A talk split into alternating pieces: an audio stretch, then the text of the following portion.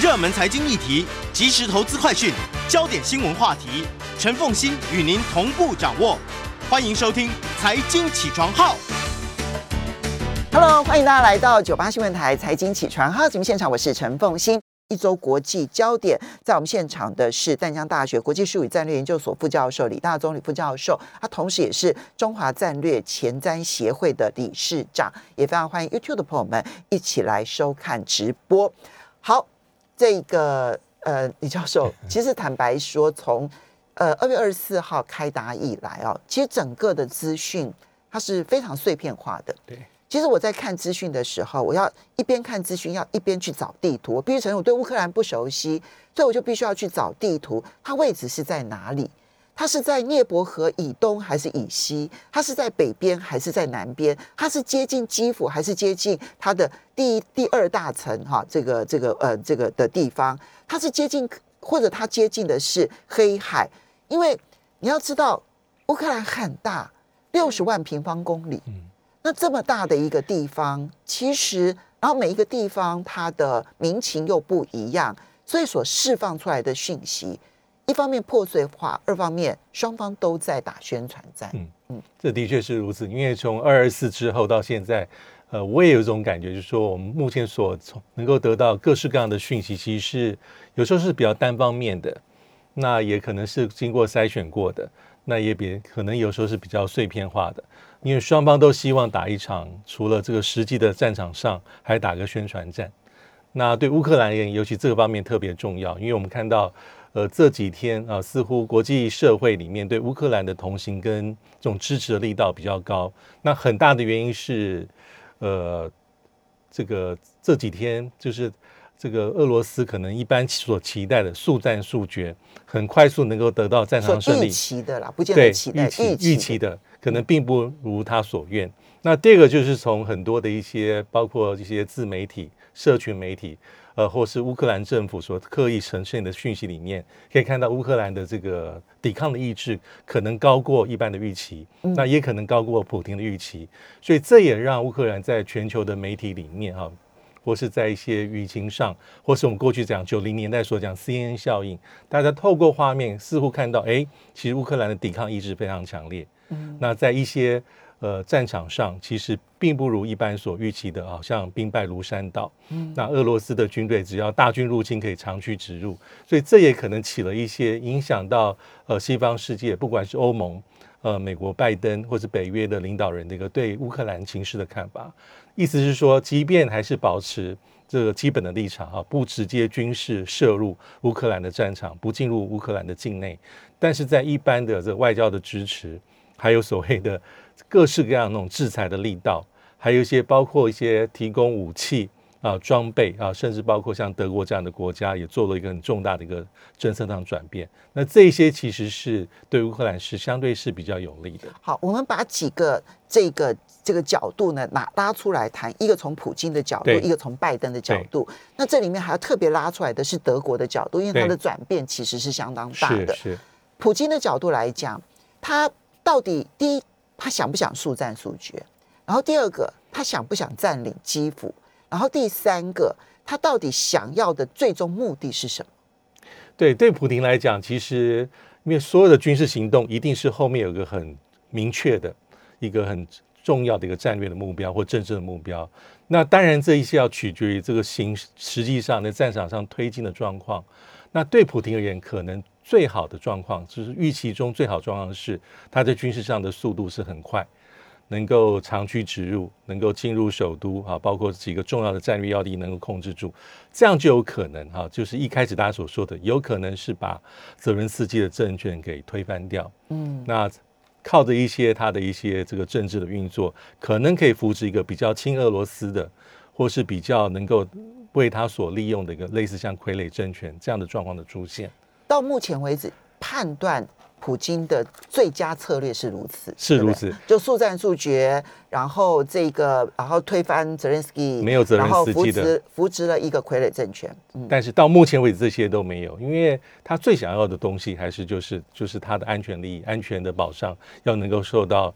呃能够受到确保啊。除了北约会籍，还有高刚才风清所提到的中立化啊、非武装化。然后所有的安全的疑虑通通解除，这是他最想想要得到的，没有泽伦斯基政权的一个乌克兰。但到目前为止，从现在这几天的谈判，还有日后的谈判，泽伦斯基目前来说，他的这个地位还算是暂时是稳固的。嗯，那所以为稳固，极为稳固，所以这就很重要。当然，目前俄罗斯的策略还是一般我们常看到的打打谈谈，就是在谈判的过程当中，其他根本没有放松对乌克兰的一些军事上打击，还有对首首都基辅外围的一个包围跟所谓的一个在大规模进入的一个准备，这方面其实并没有任何的改变。到目前为止，你觉得他有呃想要占领基辅的想法吗？我觉得从目前的军事准备上来看，啊，因为根据昨天啊，包括 CNN，包括一些外媒它的卫星的照片，其实在外围已经重新集结大量的装甲部队，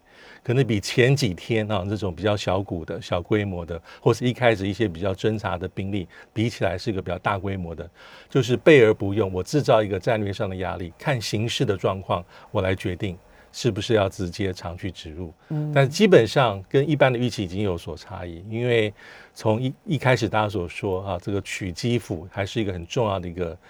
呃，这个俄罗斯的政治上占军事上的目标，因为它对于乌克兰的政权会造成一个很大的心理上的压力，对国际社会也是如此。所以一开始的时候，他派的军力对于他想要达成占领基辅这件事情，可能是困难的。人生未来，但现在，也许他已经集结了更大量的军力，对会不会达成他的这个成果？所以看起来占领基辅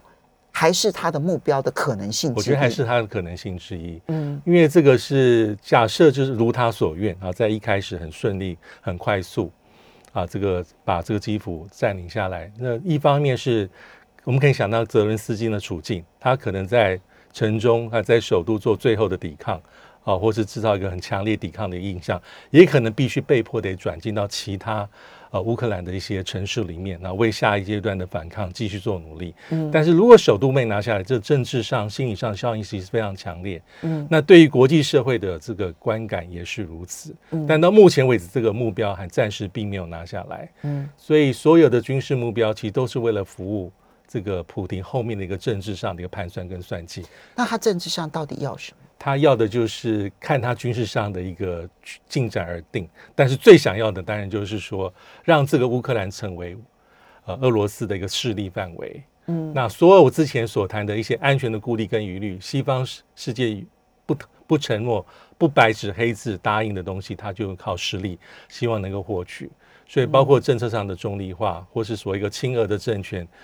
反而导致这个所谓的这个非军事化。我觉得这个地方就要看非军事化的定义到底是什么，因为对乌克兰毕竟是一个中等强权。嗯啊，它的即便没有核子武力啊，但是它的这种传统军力有一定有一定规模的实力，嗯所以这个非军事化的定义到底只是说要限缩它的武力，还是说要逼迫西方啊，就是要承诺说不止不进北约啊，北约的一些军事装备啊，包括一些飞弹啊，一些各式各样的武器装备不能进驻乌克兰，这些都是可能是对，非军事化是一句话，但是实际上在操作定义到底是上什么？嗯，对因为还包括了你自己的军事相关的一些生产对设备对，我留或者是不留对，你要保留多少的武装，对然后西方包括了美国，可不可以提供军火，这些可能都都都是细节。是在内。嗯但是一句最重要的话就是说，你如果在战场上，在军事上没有办法达到你所设定的目标，那这些你后面的一些所有的政治的一些规划啊、战略的目标，或是你希望对方屈服于你所同意下、所吞下的一些政治条件，基本上就很难。嗯呃，所以为什么会说他还是保持他的一个战略上的一个压力？嗯因为这个东西就很就是他在下一回合继续跟乌克兰谈判时候，你后面的手法。嗯但同等适用于乌克兰啊。今天乌克兰还有一些底气，在于说他目前保持的状况撑得比大家想的久，嗯抵抗意志够强，所以也联动影响到西方世界的对他的这种道德的支持、政治的支持，嗯或是一些非军事层面以外的支持。对。在一九三九年，当时的芬兰跟苏联的战争，然后之后的一九四四年的这个继续战争呢、之后芬兰的非军事化跟这个中立化，其实它的彻底程度是大家很难想象的，因为它在内部甚至于会立法，就是规定不可以批评苏联，就是他们的他他们的中立化到这样子的一个程度，他们的经济完全走西方路线，但是他们在政治跟安全上面，然后跟莫斯科就保持极好的关系，包括我跟西方要建立任何的经济的关系，我都还要事先跟莫斯科报告。通通气，对，所以当时，可是你要知道，芬兰因此它和平了近和平了这一个九十年的时间，那也带了他整个这个芬兰的这个经济上面的一个起飞。其实有一段期间，《纽约时报》还批评芬兰，就是说所谓的芬兰化就是一个懦弱胆小的表现。嗯嗯，但是事实证明了，就是芬兰化，但但他要彻底执行芬兰化，不是一件容易的事情。对。那我也回想到，我们在上礼拜刚开始谈这议题的时候，都认为说，可能这个俄罗斯在它的军事上进展是非常的顺利。那假设是这样的状况之下，假设一个情形是他在军事上取得一个大捷，能够控制乌克兰，但是一般判断说，对俄罗斯而言，他也不会有那种长期去控制或者实际军事占领这个乌克兰这种方案，因为这个方案是。有非常历史上的一些教训跟英见可以做参考，嗯，包括在冷战期间啊，苏联。如果普京真的做这样的事情，我觉得他就疯了，就是一个很错误的一个战略的决策，所以他应该是一个有限度的一个军事的介入啊，造成他所达到的一个政治目标，然后最多只保留他一些小部分的一些军事的存在，或是各式各样民意的人员的驻留，嗯，之后应该就是大军要班师回朝，嗯，这次对他比比较有利的，因为。当时的阿富汗战争也是拖垮苏联重要的因素。十年，一九七九到一九八九，嗯，那个是天战费是天文数字。那再一个更近的例子，就之后的美国对阿富汗的二十年，阿富汗也是都是非常的这个兵疲马困，嗯劳民伤财，把一个国家的这个战争的被拖进这战争里面。所以这应该也不会是这个普廷军事一个很重要的一个选项。好，所以呢，在这样的情况之下，这个是普京他。我认为他误判哈，然后呢，他接下来恐怕要重新调整他的战略，这也是在谈判的时候要观察的。可是呢，所以乌克兰的抵抗意志确实是出乎世人意料，我也必须承认出乎我的预料，这是我预判不对的地方。那么，但这件事情也就造成了不是普京的难题而已，它甚至也造成了拜登的难题。对，当然也是一个，因为对拜登政府而言，也是一个很。很重要的一个试验啊，在他整体的外交政策、国安政策上面。但值得一提的地方是，上上个礼拜我所提过啊，事后之名来印证，其实美国的情资非常非常准确。嗯啊，这个包括入侵的大概可能的时间啊，这个主要进攻的一些方向，还有俄军的一个军事上的部署，都非常的确确切。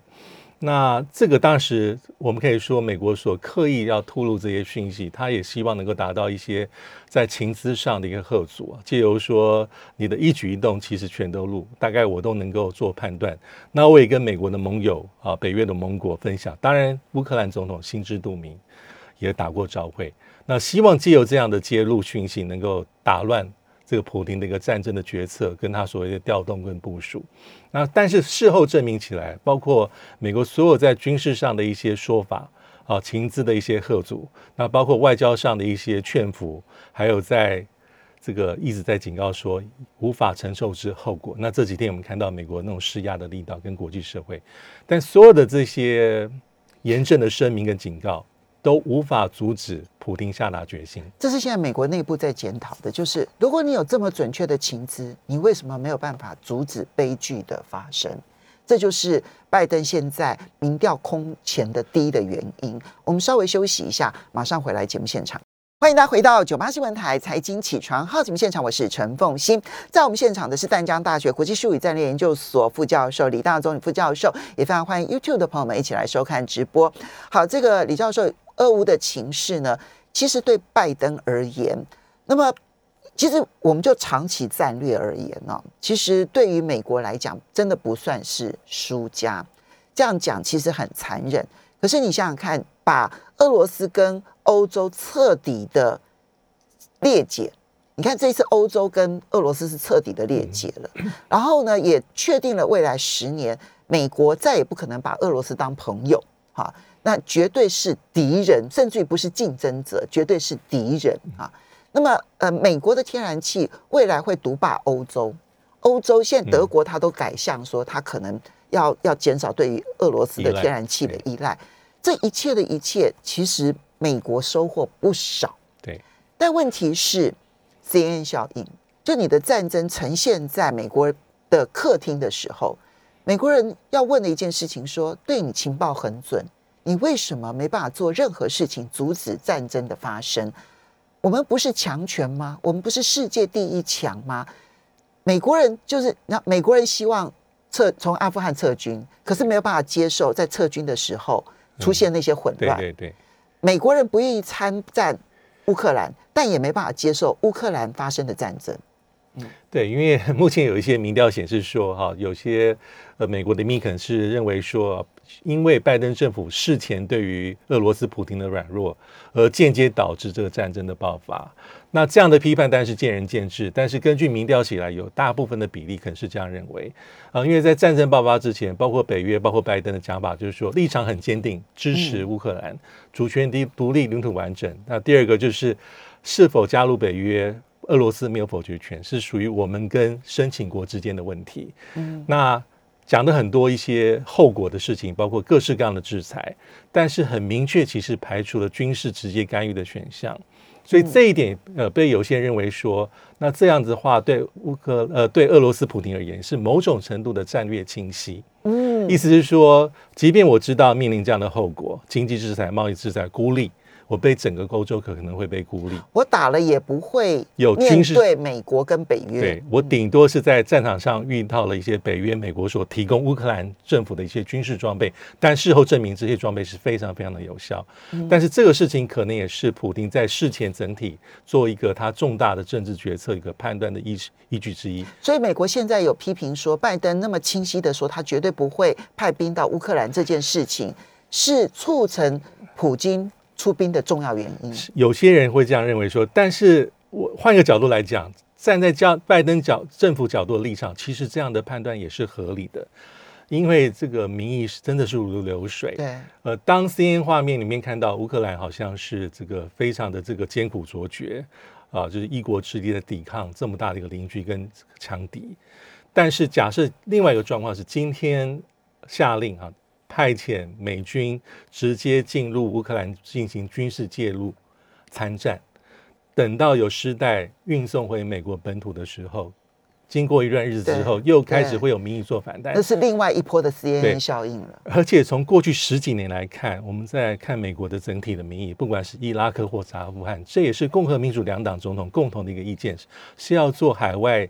不应该有的战争是美国不应该参与的，应该把力量集中起来，来应付可能对美国最大的一些挑战跟威胁。那乌克兰一般的判断本来就不是美国一个最重要的利益之所所在，所以拜登政府做这样的决策，基本上是有很是很有道理的。嗯，那再看看那个阿富汗的例子，就像刚刚凤琴所提到，这是拜登那时候是千疮百孔。被批判的非常严厉，但他的讲话，我某种程度是认同，就是说他不想要成为，他是应该是第四任总统，从小布希、奥巴马、川普到拜登，他不想交给第五任，而且之前所有的民意民调是显示说。一般美国民众说希望撤军，希望撤军，而且这个地方打了二十年，跟我到底直接关系什么？但美国媒体不管，就是呢，他说你你是应该要撤军，但是问题你撤军的时候，你的情报如此的混乱，对，然后呢如此的失灵，以至于呢灰头土脸，灰头土脸。那常常一个美国在媒体呈所形成所呈现的形象，这是当时去年八月份拜登被攻击最大的地方，所以这一次对拜登也是一个重大的一个外交的试炼。那这点其实，这这次事件也让我想到说，因为过去我们在讨论好多的新冷战，嗯，大家会认为说新冷战在是中国大陆跟美国之间，但是这一次就像刚才凤琴所讲，它影响会非常的深远。看起来新冷战如果真的爆发，或我们定义它是不是新冷战，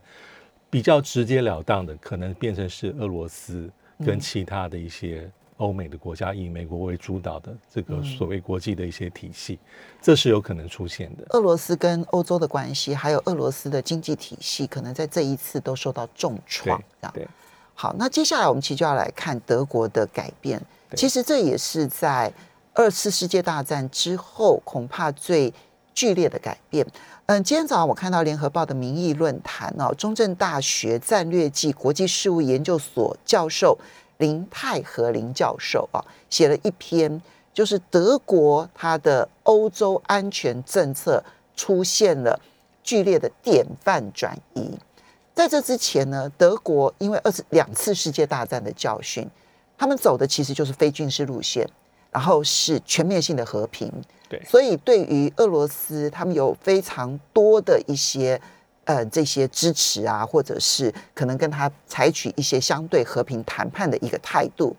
但这一次的事件，德国做了很多过去在他们政策上面绝对不会做的事情，而且未来可能会变成常态。对，呃，第一个是嗯林泰和老师的分析，我觉得非常的精辟，也真的是抓到这个所谓的重点。我看到这个，我看到林泰和的时候，我就我就想，这是你朋友，好，OK。是是我们学习上很很这个很学有专精，在这方面的一个专家。那就如同这个呃林老师所提到的，就是说这一次因为赤裸裸的一个俄罗斯的形象建立起来，所以之前可能长久来一个德国在欧洲安全的政策可能出现一个比较重大的一个改变。那过去可能啊把俄罗斯视为是一个还是可以一个合作的对象。那在外交上，可能更多重视的是调试的政策，呃，或是和平，或是透过谈判的手段，呃，循循诱导，那符合德国的利益，也符合欧洲安全利益。但这一次其实就看德国态度有重大改变，做了一些他可能之前未必会做的事情。第一个是北溪二号，去年十二月的时候，肖兹在面对这个议题的时候，他还特别提到说，他认为北溪二号的事情是。跟政治没有那么直接的相关，嗯。啊，但这一次，当二月二十一号，这普廷下达了这个乌东地区特别军事行动，两天之后全方位的入侵，那德国民意也有反应，嗯，那肖兹的政策就开始啊接受美国的一些提议，嗯。啊。后面当然有长期以来这个拜登政府给予的一些施压或是诱导，所以真的是把这个认证的程序给终止掉。嗯，所以北溪二号基本上一个转捩点、转捩点。我认为北溪二号大概从此难通了。对，那也符合美国希望的，就是说德国你在这个能源上要更加的多元化，啊，这个再生能源等等等等，要做更多的一些运用。在这边补充一下，呃，德国的这个经济部长啊，在昨天最新的表态。他们说呢，他们会延后燃煤电厂的这个嗯嗯这个呃这个停役的时间。对，所以然后第二个，他们他在意识形态上面，他能够接受核能电厂延役。嗯，然后呢，第三个，他们要盖两座液化天然气的接收站，那就是因为你不用天然气管，你就必须要从海外运这个液化天然气，那你就要有这个储存槽。所以这三件事情都是为了要减少对于俄罗斯天然气的依赖。对，他宁可要烧煤，他宁可要让核电继续的运作，他宁可这一个用液化比较贵的液化天然气。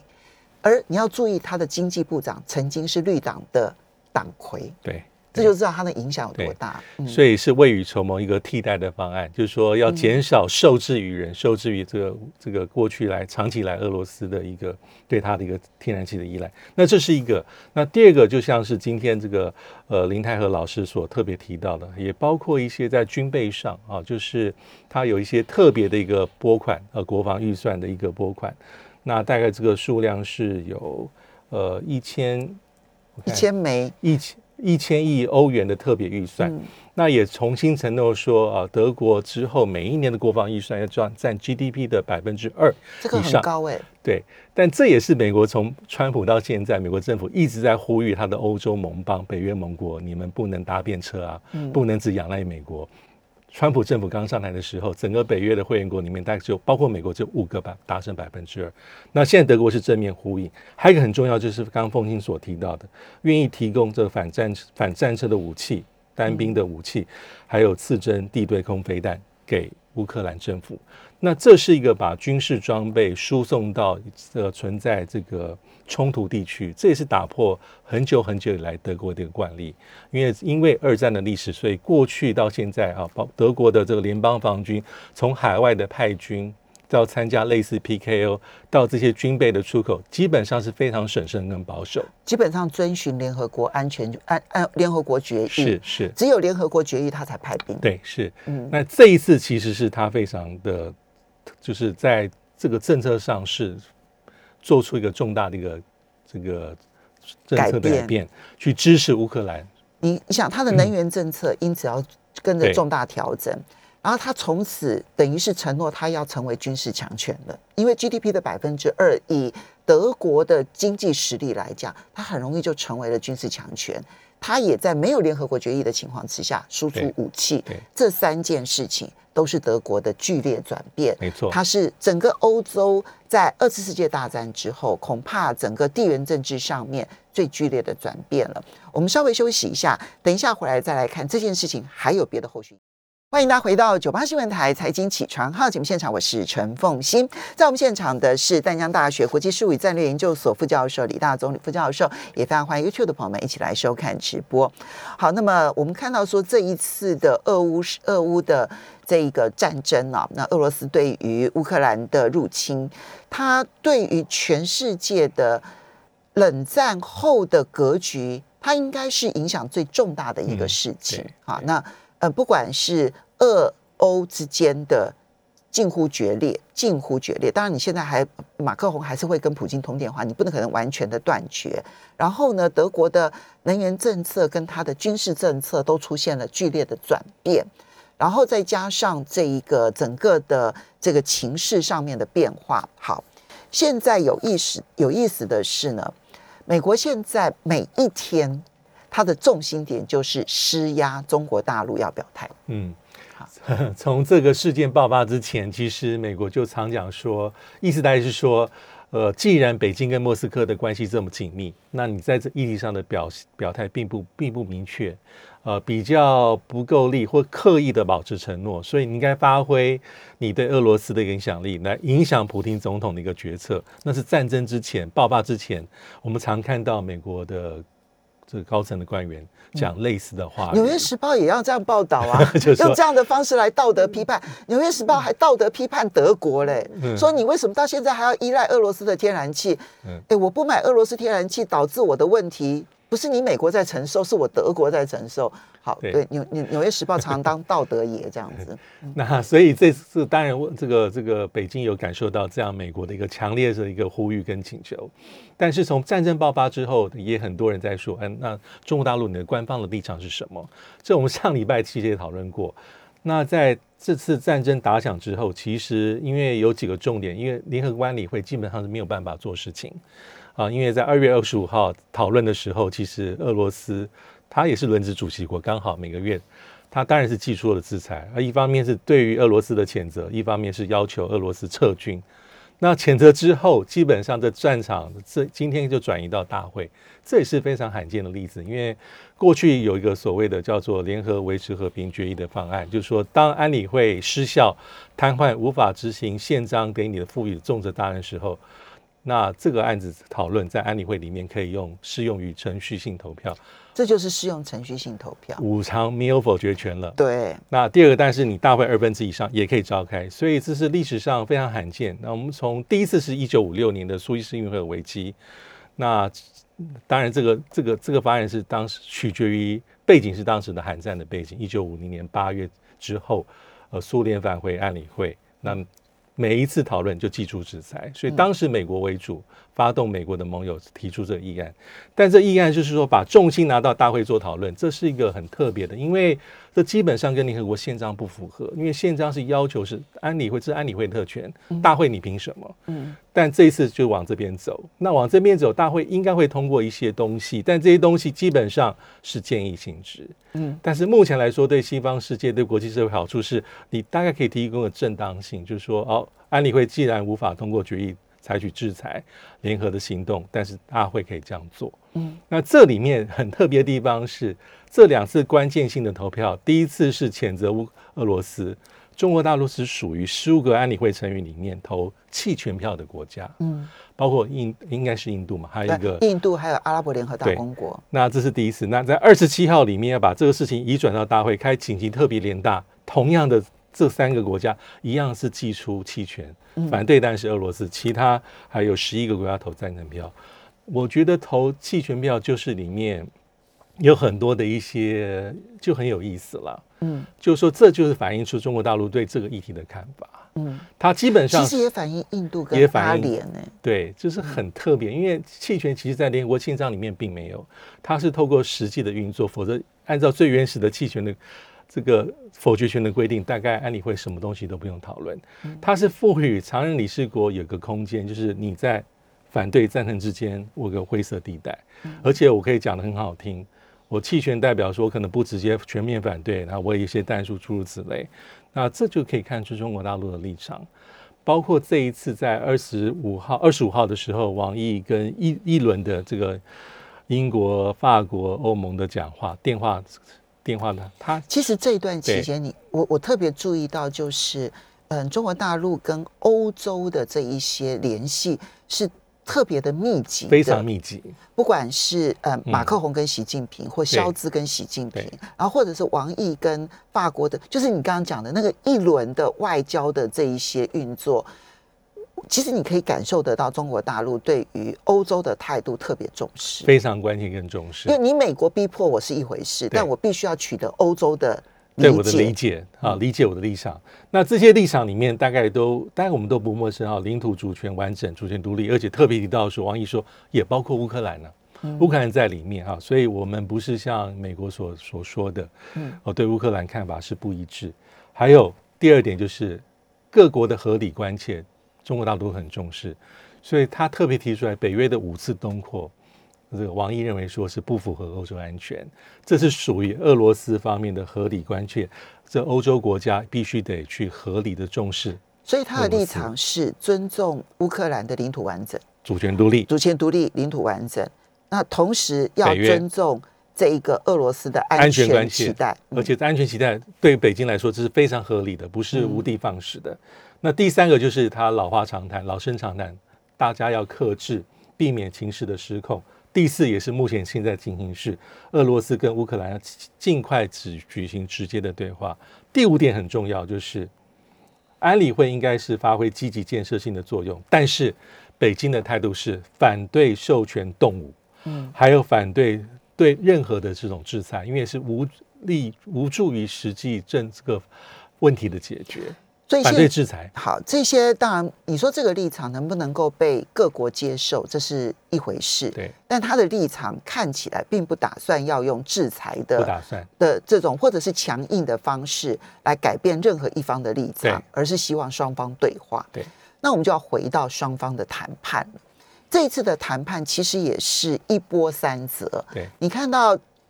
嗯，如果你仔细回头，你就你要把，就是我觉得 我的金鱼，我的金鱼脑还能够记得这些事情。就是七二四号那一天，乌克兰第一时间就说他要跟普京谈判，对，泽连斯基就说他跟普京谈判。然后呢，俄罗斯也说好，那我们就来谈。就在二十五号那一天呢，俄罗斯提出来的是要在明这个在明斯基明斯克，就是在白俄罗斯的首都。对，但是。白俄罗斯的立场，白俄罗斯的立场，这个你你看到了是这个呃乌克兰不不同意，不同意，所以就开始绕绕绕绕绕哈，就波兰呐、匈牙利啊，连以色列都被提出来了，然后最后还是在白俄罗斯谈。你觉得在这一个过程当中，双方最有可能接受或者绝不可能接受的僵局会在哪些地方？我觉得就是呃。当然，就是俄罗斯非常关切的一个北约。那还有俄罗斯现在特别提到说，他希望乌克兰还有各国能够承认俄罗斯对于克里米亚的主权。因为从二零一四年到现在，如果从根据西方个别国家的很多的制裁，基本上西方是不认的，认为你不管透过什么